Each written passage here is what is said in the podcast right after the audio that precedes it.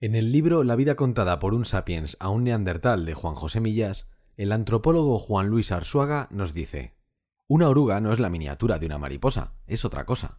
Un niño tampoco es un ser humano pequeño, es otra cosa.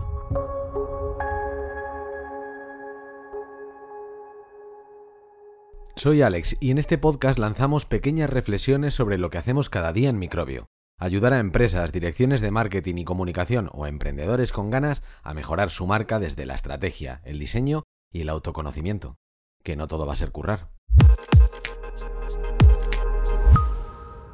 El otro día me puse a pensar, para preparar la newsletter de Microbio, en todo ese tema de la transformación digital de las empresas, las personas y las cosas, y por lo que fuera, acabé en la página de Wikipedia de la Vanessa de los Cardos.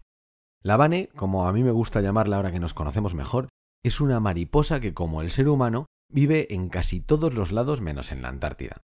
Su esperanza de vida es de unos 30 días, pero para llegar a ser quien es y transformarse de larva a capullo y de ahí a mariposa, pues se toma otro mes.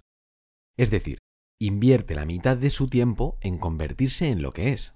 El ser humano, nosotros, en cambio, pasamos una parte de nuestra vida intentando descubrir quién queremos ser y la otra parte preguntándonos por qué no fuimos quien quisimos ser. Hombre 0, mariposa de los cardos 1. Como los insectos, los niños mantienen un cuerpo pequeño que gasta menos hasta que a los 11 o 12 años llega el estirón y ¡zas! se comen a Dios por una pata. Hay quien compara la metamorfosis de los insectos con la pubertad de los adolescentes. Claro, nosotros no vivimos 30 días y las cosas pues se alargan un poco más, pero un adolescente de media duplica su tamaño en apenas dos años. ¡Boom! Podríamos decir que la transformación digital es a las empresas lo que la metamorfosis es a los insectos, y quedaría súper bonito y súper comprensible, pero también sería súper mentira. Al contrario de una mariposa e incluso de un adolescente, cuando una empresa decide transformarse, no sabe realmente a dónde le va a llevar eso. Es decir, ¿qué coño significa realmente transformarse digitalmente? Bajo ese paraguas genérico, indeterminado, se están vendiendo, igual que pasa con el marketing, soluciones sencillas a problemas muy complejos, haciendo creer que puedes transformar a tu equipo con tres apps y un flujo en auténticos dioses griegos de la productividad, el respeto, la creatividad o la gestión de equipos.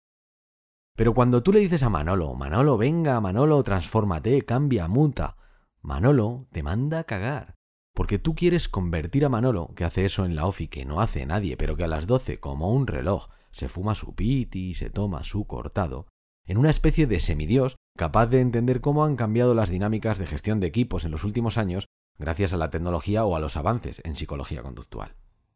Manolo no va a transformarse por mucho que tú le insistas porque de primeras no le da la vida con lo suyo. Manolo ya tiene cosas que hacer. Entonces, ¿qué hace Manolo? Pues se adapta. Tira pa'lante y se aprende la herramienta de turno a poner esto aquí, a poner eso allá, a escribir por email aunque él verdaderamente lo que le gusta es mandar audios de WhatsApp. Porque la mayoría de la gente lo que quiere es hacer lo suyo e irse a su puta casa. Y ahí sí, ahí ya sí seguir siendo digitales pero con herramientas en las que no tenemos que transformarnos, en las que ya está todo hecho. Nadie quiere aprender un aburrido programa de gestión de tareas o una automatización de esto con aquello. Me pongo el Facebook o me hago chilling con el Netflix, pero no me transformo, me adapto. Con las organizaciones pasa lo mismo. La mayoría de empresas no se van a transformar. Sus líderes, como diría Pedro Serraima, no tienen ninguna gana. Acabarán siendo un mix de procesos, herramientas, soluciones de consultoría o carne de tendencia. Por eso, vamos a dejar de pensar que vamos a transformar a Manolo. Vamos a dejar de pensar que vamos a transformarnos a nosotros mismos.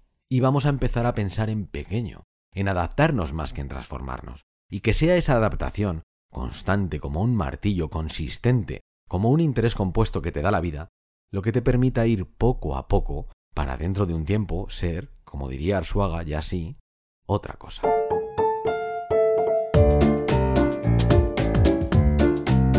Puedes encontrar una versión escrita de este texto y muchos más enlaces y cositas interesantes sobre marcas, diseño y comunicación en nuestra newsletter que te enlazamos en la descripción. Y recuerda, hacernos felices es súper barato. Suscríbete, dale a me gusta o recomiéndanos a ese amigo tuyo al que le molan estas mierdas. Besotes.